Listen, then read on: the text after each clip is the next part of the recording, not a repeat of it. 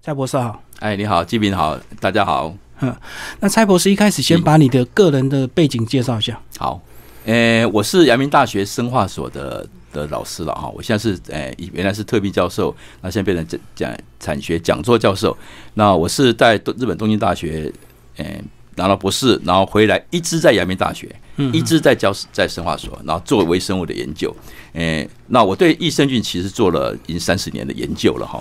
那如果要回到之前，我在二零二零年那时候成立亚呃台湾乳酸菌学会，哦，那也成立亚洲乳酸菌学会联盟，我都是等于是创会的理事长这样子哈。诶，那我刚才主持人讲到说，我。有出了好几本书哈，其实第一本书哈，是因为我我我设了那个台湾乳酸菌学会，然后那时候大家就想说，我要我们要推广肠道健康运动，让让大家注意自己的肠癌，注意各种的肠道的疾病。那时候肠道健康的概念刚刚在起来，所以为了要推广这个概念，所以我就写了第一本书，叫做《你不能没尝试》，这个早早。十八九年了哈，是，哎，已经过了过了蛮久，然后之后过了几年，我又连续跟时报出版社合作，出了《长命百岁》一二三三本，嗯嗯，啊，所以到现在是已经，然后在大陆也出了一本，因为在大陆也同样在做肠道健康宣导，哎，然后从乳酸菌一直做到现在的都走的是说益生菌，也在同样在推益生菌的概念，嗯，所以这个乳酸菌跟益生菌的差别是，益生菌它是范围比较大的，对不对？哎，不对哦。乳酸菌范围比较大，是哦。乳酸菌是所有的微生物、细菌能够生产乳酸的，通通都算，都叫乳酸菌。虽然有打过动物了，皮肤也有呃那个泡菜呃土壤哦，任何地方都都会有乳酸菌的。可是我们从这些乳酸菌里面，我们把它挑选出来哦，然后证明用动物实验、用临床实验证明它的功效，证明它的安全性很没问题，这样才叫做益生菌。哦，乳酸菌里面的益生菌就对，对。嗯，所以益生菌它这个顾名思义，不是因为对我们人体只要有帮助的，全部都是把它涵盖叫益生嘛？诶，很多乳酸菌都有帮助哦。嗯，哦，你像我们喝那个酸奶、呃优酪乳啊等等都有帮助的。可益生菌是一定要有充分的科学数据、科学研究证明，紧价真的是有效，真的是有帮助，这个才能叫做益生菌啊。嗯嗯嗯嗯。好，那这个呃，我们是不是先把这个乳酸菌先？开始讲这这本书其实从乳酸菌慢慢开始谈起，对不对？对，包括乳酸菌的一些这个历史演变。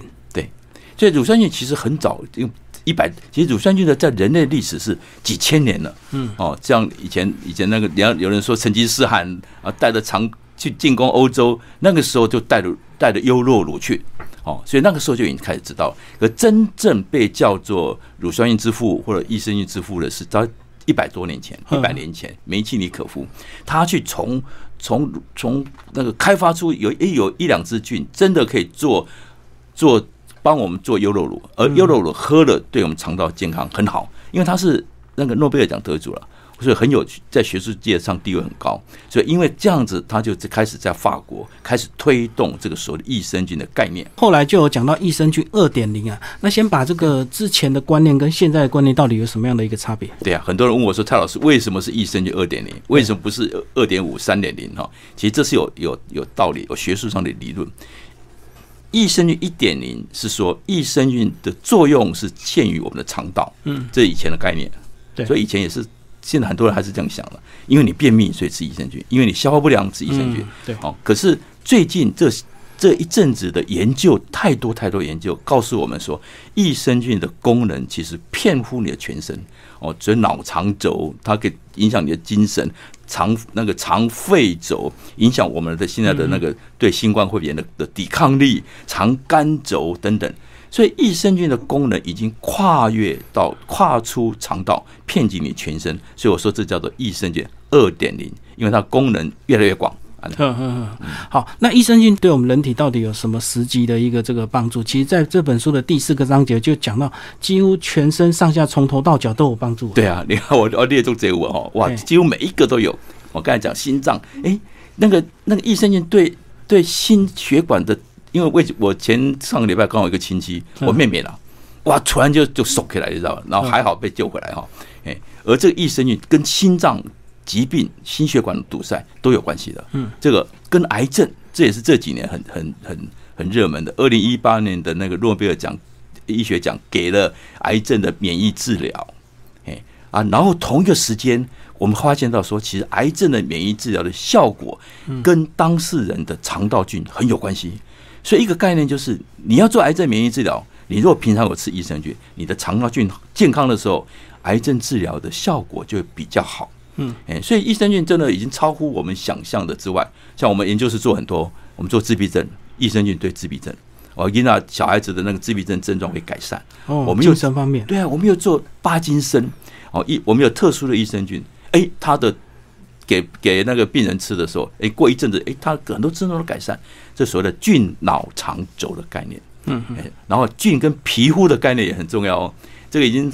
很很久就知道了，有多次益生菌的时候，你肠道好，你皮肤就漂亮，哦，它的含水量就很好，哇，所以这真的是时代不一样就是不一样了。嗯，可是，在书里就有讲到，其实益生菌有很多，其实在跟我们人体在从这个小孩刚出生，就在我们这个人体共生，对对不对？包括阴道生产也是会母体会有一些这个细菌去带给小孩，让小孩有增加一些抵抗力。那为什么我们还要额外补充或是要加强？OK。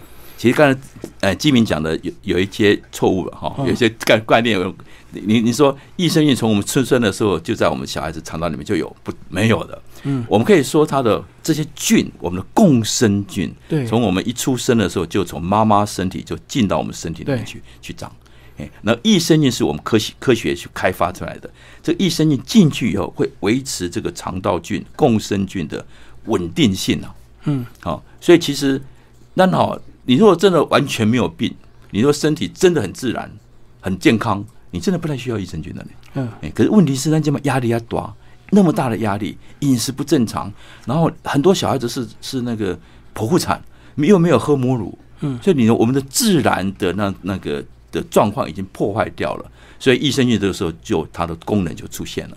嗯，所以一个重点就是，我们身体的菌，当你还在妈妈的子宫里面的时候，菌很少很少，可是当你自然产通过妈妈产道的那个瞬间，妈妈的菌转给你呢。对，所以每次说，哎哎，妇女妇女朋友，你如果真的要生孩子之前啊，你要怀孕的时候，你真的要先养好自己的肠道菌，因为你的肠道菌会影响你的产道菌、阴道的菌。嗯，而这阴道菌就是传传给这个孩子在出生过程就出来基本的保障。对，啊，你讲剖腹产就很惨嘞，剖腹产你。先接触到的是那那个护士的手啦，嗯，他们的医生的呼吸啊，还有那病房的这个菌，都是很不好的菌，因为医护人员太紧张、太太劳累，所以他们的菌都不好的。所以这个时候你就你就看看得出来，你如果要你孩子赢在起跑点，你就自然产，你就喂母乳，然后这些菌就一生保护你。嗯，好。那如果你是很好的话，益生菌没有什么出场的功能，可是就是不行。你太紧张了，你生活不好，所以益生菌可以帮助你维持你的肠肠道菌的平衡稳定，然后维持你的免疫系统的稳定。嗯，所以它共有两个啦，一个是肠道菌，一个是免疫免疫功能，这两个都跟益生菌有很大的很大的的呃连结了。哦，所以它是后天补充进来的，是因为我们有现在有一些文明病嘛才需要。对对，没错。你看，其实哈。也不是说现在才需要了，现在文明病。你看过去的人，他平均寿命五六十、四五十的时候，他外面的那个病菌的攻击，所以以前是感染性疾病，所以以前没有益生菌啊。如果以前就有益生菌的话，我跟你讲，益生菌的功能更大更大，因为它帮助我们抵抗这些病毒病菌。哎，今年那个新冠疫情从年初开始开始，呃，所以益生菌全球益生菌的市场成长三十四十 percent。嗯，因为大家知道说，只要跟病毒、病菌的抵抗力有的时候，益生菌就很大的功能。所以一切就是自己的免疫系统能不能抵抗。对，所以当当公公免疫哇，最近免疫很很热门，对，很怕免疫，免疫过强也不行，免疫过弱也不行。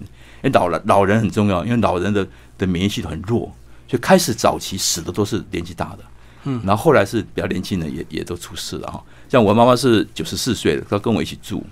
我叫她打打疫苗，她就不打呢。流感疫苗她不打，也怕怕疫苗，不晓得怎么有错误概念进来哦。其实疫苗就是帮助，你跟你的免疫力一起帮助抵抵抗病毒。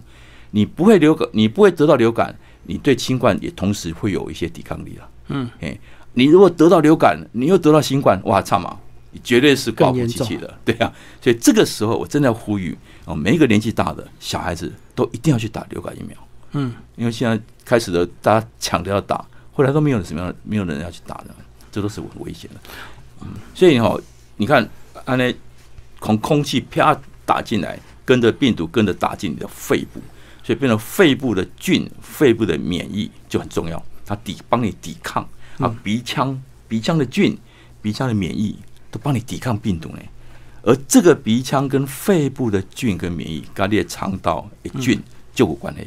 很大的关系，呃，益生菌就是帮你保持这个菌的稳定性。嗯，好，那既然了解益生菌，那我们到底要怎么使用？然后在书里其实就有讲到有一些迷思，那益生菌也有很多形状，对不对？对，有什么差别？剂型应该说很多剂型了哈。嗯，诶，其实我觉得这个剂型啊，例如胶囊的啦，还有那个粉包的啦哈，或者是那个定剂的，嗯，诶，定剂，其实定剂我是另外讲，因为定剂它加工过程要打定。要压加要加热要加压，所以菌的活性都比较不好，所以能够做定剂的菌是有有有限的，就比较那很很偏的一些菌啊。嗯，那胶囊跟粉剂其实赶快了，因为胶囊也是把粉装到胶囊里面去而已。因为有些人觉得吃吞胶囊比较方便哦，那有些觉得用粉剂比较好，因为它可以加到果汁啊，加到牛奶搅一搅比较快，孩子喝了哦。所以这两个这两个是一样的。哎，那它加工上一个重点就是，如果这个粉剂或者是胶囊打开看，它有结块，嗯，代表什么？湿气跑跑进去了，潮湿了。益生菌最怕就是水汽，嗯，所以只要有结块啊，来得及就死的差不多了。哎，所以一个就是保存，还有温度。哦，我经常讲说，哎，你最好买了买回来，因为碰到你吃吃个几个月嘛，哦，你就冰起来，冰在冰箱的的。冷冷藏就可以了。嗯，这温度很重要的哦。对，你说只建议冷藏，不能冷冻。对啊，因为冷冻，假设它里面一定会有一点点水分，嗯，呃，菌体流一定，呃，七十不是是七七十 percent 以上是水分嘛。嗯，冷冻的时候，这个水会结冰，然后你又把它解冻，冰就破坏细胞的调节，呃，就会伤害到你的细胞活性了。嗯，哎，所以不要冷冻。你如果冷冻起来的话，不要进进出出。一下拿出来，一下要冰进去。哦，你要动了，来回冰。对你动了就一直动着，然后吃的时候拿出来就不要再动进去，就这个意思。然后里面也有讲到这个到底什么时候吃啊？到底是饭前饭后吃？对，其实我经常讲说，其实不会不必太在乎什么时候吃了，要持续吃就对了。持续吃，然后找你最喜欢的的吃的时候时间点。对，像像我太太喜欢晚上吃，我问她说：“你为什么晚上吃？你为什么不跟我一起早上吃？”她说：“我觉得，哎，人的觉得就很重要了。”她感觉到我晚上吃比较好，这就对了。就相信你的直觉是很重要的哈，找你最适合的时候吃。嗯嗯。好，那另外还有一个最重要就是益生菌的十二个迷思，对不对？在里面有讲到。那里面有讲到一个这个迷思，就是说多吃发酵食品，自然就会得到益生菌了。对，这个其实跟益生菌的定义很有关系。嗯。哎，像比如说，我有一支菌哦，是很有名的精神菌，它是从福菜。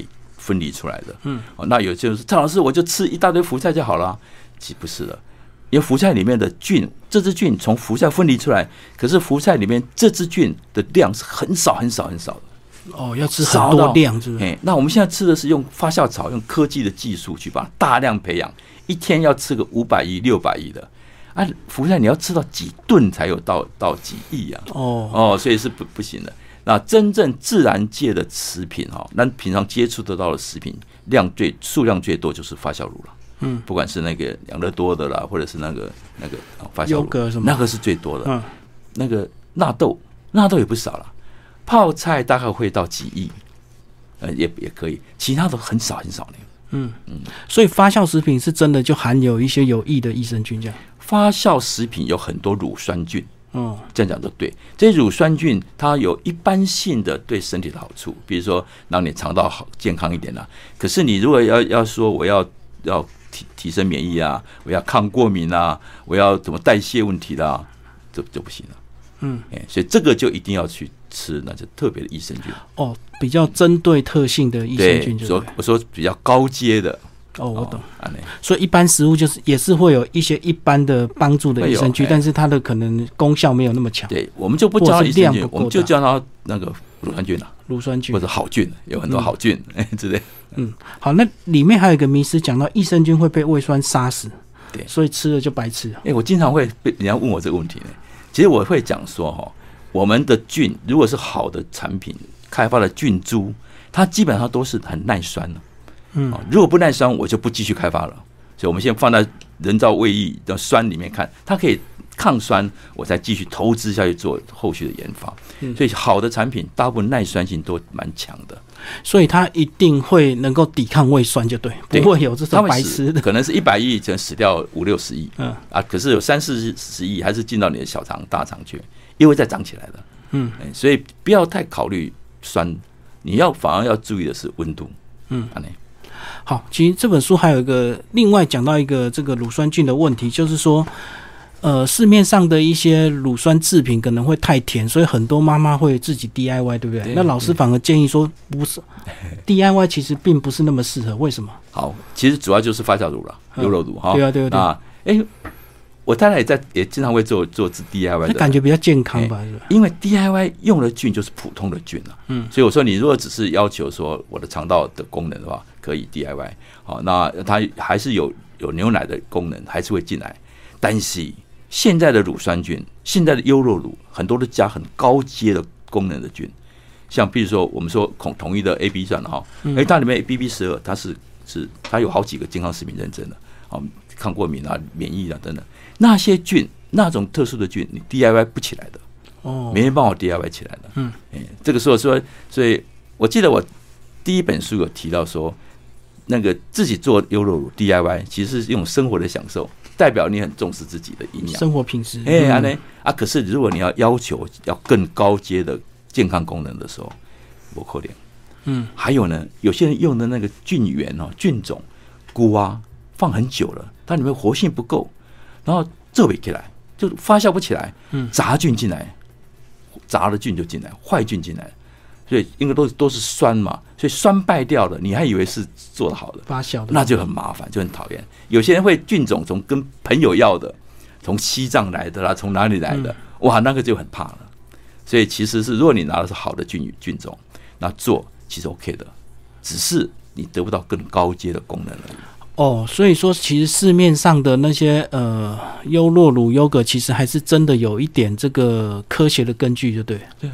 我们我们台湾的很多的品牌都有去拿那个健康食品认证的，嗯，哦，大部分都是改善肠胃道啦，还有免疫提升啊，大概这几个，而有的是会抗幽门杆菌的，嗯，哎、所以所以是有有的、哦。台湾的其实我一直觉得台湾的优酪乳水准很高呢，哦，但是如果你要更高阶的功效，你就真的要吃一些就是比较特别的。比较是那个菌粉型的啊，因为它可以用很多特别的菌下去。嗯。嗯，因为优酪乳哦，你不能不太容易放特别的菌，因为要考虑风味，要考虑生产技术，啊要好喝嘛，就对。又好喝，嗯 所以它不容，所以我们对我们做益生菌开发的人啊，我比较喜欢做这种这种菌粉型的，因为我要加什么就加什么，很容易调配。嗯，那做优酪乳的话就不行了。可是用菌粉来调味，有没有什么要注意的？比如说热水会破坏，或者是说哦，对哦，会会会加加什么东西会？对，其实有时候立功菌粉直接到嘴巴，然后配配就不会注意都可以哈。只要它你可以忍耐忍下忍耐那个温度的话，都没什么问题啊。你总不会喝五十度的水下去啊？不会。嗯哎，不要让菌超过四十度放太久，按照比赛。嗯，你放到热水，然后空放在那忘了，就不行了。嗯，你放到嘴巴喝一口水嗯，no problem，那跟你这个加果汁加牛奶有有没有差别？以一样啊，可以啊。主要是温度的关系，哎就是不要太热的水，对，不要太热。嗯，会破坏它的一些。那有人说果汁会酸呢，没关系的，嗯，它它蛮耐酸的。哦果汁会酸，再酸也没有胃酸酸啊对啊 刚刚已经讲到 胃酸都杀不死它对了。所以讲哦，所以其实这本书就是教我们这个益生菌到到底对我们人体有什么帮助，然后呃，让大家更注重益生菌的一个这个养生啊。对，它应该算是养生，对不对？我一直觉得益生菌就是一种预防养生。嗯哎，好，其实这本书还有一个一个重点，二点零有一个还有一个重点，就是我先从全身的菌讲起，所以第二章我花了两万五千字讲微生物体啊。体内的细菌。，对，因为这个体内细菌现在变成医学上最重要的一个一个研究领域。从奥巴马总统那美国总统时代，就他推这个，就叫做白宫计划，嗯白宫在推了。那意思因为有这个微生物体的研究的进展，所以才造成益生菌二点零的爆发性增长。嗯，这个是一个很重要的概念哦。所以在书里其实也是一开始有一些清楚的图示，老师来帮我们介绍一些这些彩色图示，特别用心的这个，其实一开始介绍我们人体到底对，这个图很重要呢。从数日看微生物体，人体菌有一百兆，九十五住在大肠里面。那一百兆的话，微生物很小很小，你看不到呢。嗯对，可是，一百兆你把它连在一起，可以绕地球绕两圈半。哇，也不是绕你家后院两圈半，是绕地球两圈半哦。嗯，哎，那还这个很很重要。我们人体的健康跟疾病，九十 percent 跟你的微生物有关系，只有二十 percent 的疾病跟人的基因有关系。嗯，所以变成说微生物体对我们人是更重要的哈。后天更重要。对，重量两公斤，一千一万五千种，还有我们人的细胞，人体细胞就有六十呃六十兆，可是微生物有一百兆，比例是一点五倍。哦，所以意思说我们这个身体啊，微生物数目比我们人还多了，比我们人的细胞还多。哦，那，这个也很重要，有趣。指纹，我们每一个人的身上的的微生物，它有它的特征的。我们可以从，比如说，我们都打电脑，我们从电脑键盘上的菌可以知道说这个电脑是属于谁的，因为我们人的特征啊，我的手拼命用用肥皂去洗，用酒精去杀毒，不会变的呢，这这很难解释。就它它是像个指纹这样是。反映你的哈，这个也蛮重要的。比如我跟你，我我比如我跟我太太了，结婚四十几年，嗯，哦，吃在一起，喝醉睡在一起，可是我们两个的菌菌的相似度大概只有呃有八十到九十 percent 是不一样的，哦，可是我们的基因，我跟你完全不相干的人类的基因九十九点九是一样的，嗯，你知道基因九十九点九一样，可是我们的菌各有各的特色，所以以至于现在一个新的概念是，原来我们吃药，这同一个药，这个人有效，那个人有效。啊，那个那个什么，那新冠病毒有人轻症，有人重症，嗯，哦，癌症免疫疗法有人有效，有人不效，没有效，跟你的菌都有关系的，就是这个意思。里面就有讲到为什么有些人吃糖他不会这个蛀牙，对，这个有趣，大部分人都会蛀，可是就是有些人他 是有三十个人就是不会蛀牙的，很奇怪。我们做忧郁老鼠实验哈，嗯我们让小老鼠一生出来，第二天到第十四天，每天跟妈妈分开三小时，这是一个标准的，让老鼠忧郁。嗯。所以老鼠出来就忧郁，长大就变成忧郁，因为小时候跟妈妈分开分离就对，哎，OK，可是就是会有三十 percent、四十 percent 老鼠摩擦，不会忧郁，行若无事，那这就很奇怪，这叫韧性。为什么有人就是可以抵抗压力，有些人就是不行？嗯，这我我们昨天收到教育部这个公文，叫我们要放宽教学的严严，拜刚刚不要教的那么严呐、哦，东西不要不要教那么多，因为最近那个学生自杀很多嘛。哦，不要给学生压力太大，，对，我只放松一点，我一直觉得我做老师的一个责任就是要给学生压力，激发他的潜能了。对，哎，啊，有些人就就没有问题，有些人就就抵抗不了，就对，嗯。现在发现跟他的肠道菌是可能有关系的。嗯嗯。肠道菌跟免疫系统，所以益生菌下来，让你的免疫系统更平衡；益生菌下来，让你的肠道菌更更有耐性，不会不会因为外界的压力就崩掉。嗯，哎，老师下一页帮我们找，里面这个这几页这个前面彩色的非常精彩，特别给大家看，这个找人特别哦画，的，这个人的一生呢，这个就是从你开始妈妈肚子里面的时候，没有什么菌哦，那你生出来的时候，从妈妈接到菌，所以剖腹产的小孩子跟自然产的小孩子，一直到两三岁都还不一样呢。嗯。菌都不一样。比如说，自然产小孩子有很多双歧杆菌，剖腹产的很的小孩子很多那种皮肤的不好的菌，然后这些双歧杆菌就越来越多，越来越多。到你年纪到四五六五六十岁的时候，就开始变少。这整个讲故事下来，哦，怎么样的演进？所以人就会退化，对，老化是一个很自然的现象。现在一个新的概念，抗老化的概念是，你要从二十岁、三十岁就要开始准备去做抗老的的啊，超前部署，啊，呃对，德西嗯，这这本书也有一个重要的的关键词叫做超前部署了。嗯哎，一生菌就是超前部署，你要很早很早就开始为了你的老哦，别人可以活到八九十岁，弯刀龙都到九十几岁了，我家了，哎啊，这是天生的，可是我觉得我们的菌菌是不错的，嗯嗯。哎，超前部署就重要。这个是其实讲的是皮肤菌啊。嗯，哎，那我想就是我们全身的皮肤都不港哦，你看这边的菌跟这里的菌不一样，嗯。而且非常不一样哦。比如说屁股，我看啊，屁股的菌跟那个屁股的皱纹的菌，这个颜色就看得出来哦，很大的对对差异性，有没有？区分？很大的。所以我我最近洗澡都特别，那皱纹都特别多洗两下，嗯 因，为我发现了它菌是不一样的。而且里面有特别注明这个干燥潮湿，对，是有有有跟这个菌生生长的环境有关因为我们？皮肤嘛，很多地方是比较油的，对，是较油像比如脸部啊，嘿啊，那所以油喜欢吃油的菌多一点，可是同样油的地方菌又不太一样，对，哎，所以这个也很有趣。这这个皮肤菌是这十年开始努力，所以最近有一个趋势哦，有很多生技公司成立哦，从皮肤里面挑选可以抗皮肤病菌的菌哇，嗯。啊，把它开发成产品啊，通过 FDA，嗯，OK，这让我觉得蛮重要的哈。对。哎，这张是说哦，我们的肠道菌居中，影响到那么多的疾病，从上面比如说口腔、皮肤、肺部、肝哦，接上胰脏、嗯，脂肪组织就让你变胖了哦，骨头，骨头跟菌有关哦，哎，脑、大脑，这我是我这十年都集中在做这个了，心血管、肾脏、肠胃等，这些都跟你肠道菌有关，也都跟益生菌有关系了，这个意思。嗯嗯，哦，所以你，嗯，然后最后一个就是，其实刚才最早那基民就有提到说，肠道菌、呃乳酸菌、益生菌的定义啦。哦，嗯这个不先搞清楚的话，你后面就有很多就乱，很乱掉。嗯嗯，所以就以后不要再讲说，哎，我肚子里面有很多益生菌，我们不能这样讲。我肚子里面有很多的乳酸菌，我肚子里面有很多的好菌，这个可以讲。哦，因为后益生菌是后天补充，，对，嗯你如果吃了好几年，天天在吃益生菌，哎，那确实会很多。嗯嗯哎。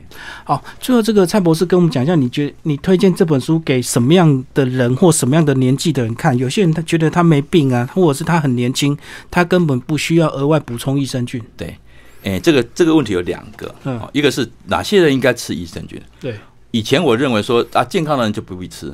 现在因为益生菌的研究太多了，所以我会认为说，你几乎超前部署，你 even 甚至你还很健康，你才二十岁、三十岁也要开始吃的呢。哦，像你就这样吃维他命维维生素 C 一样啊，你哦，你就是要吃啊，你好。所以哪些人应该吃，大家都要吃；哪些人特别应该吃，我认为是生病的人、老年人要吃呢。嗯，老年人到到真的要吃啊，小孩子，台湾比较保守哦。如果在欧美的话，他会认为说你刚出生也开始就可以开始吃了。现在我只能说，哎，你开始吃副食品的的时候吃，就要添加。就开始吃。嗯，还有呢，你在怀孕前准备怀孕的时候要多吃嗯哦。你在吃抗生素的时候要多吃哦，这是一一块。再来第二个问题，这本书是哪些人应该看的？我这本书写的蛮深的啊、哦，十几万字哦。那我当时设定的族群是，我想写给给那些对益生菌很有兴趣，又很愿意把十几万字安内花个几天把它看完的一哦这些的，不能说高阶，就比较认真的的的的消费者了。嗯，一般一般的族族群哦。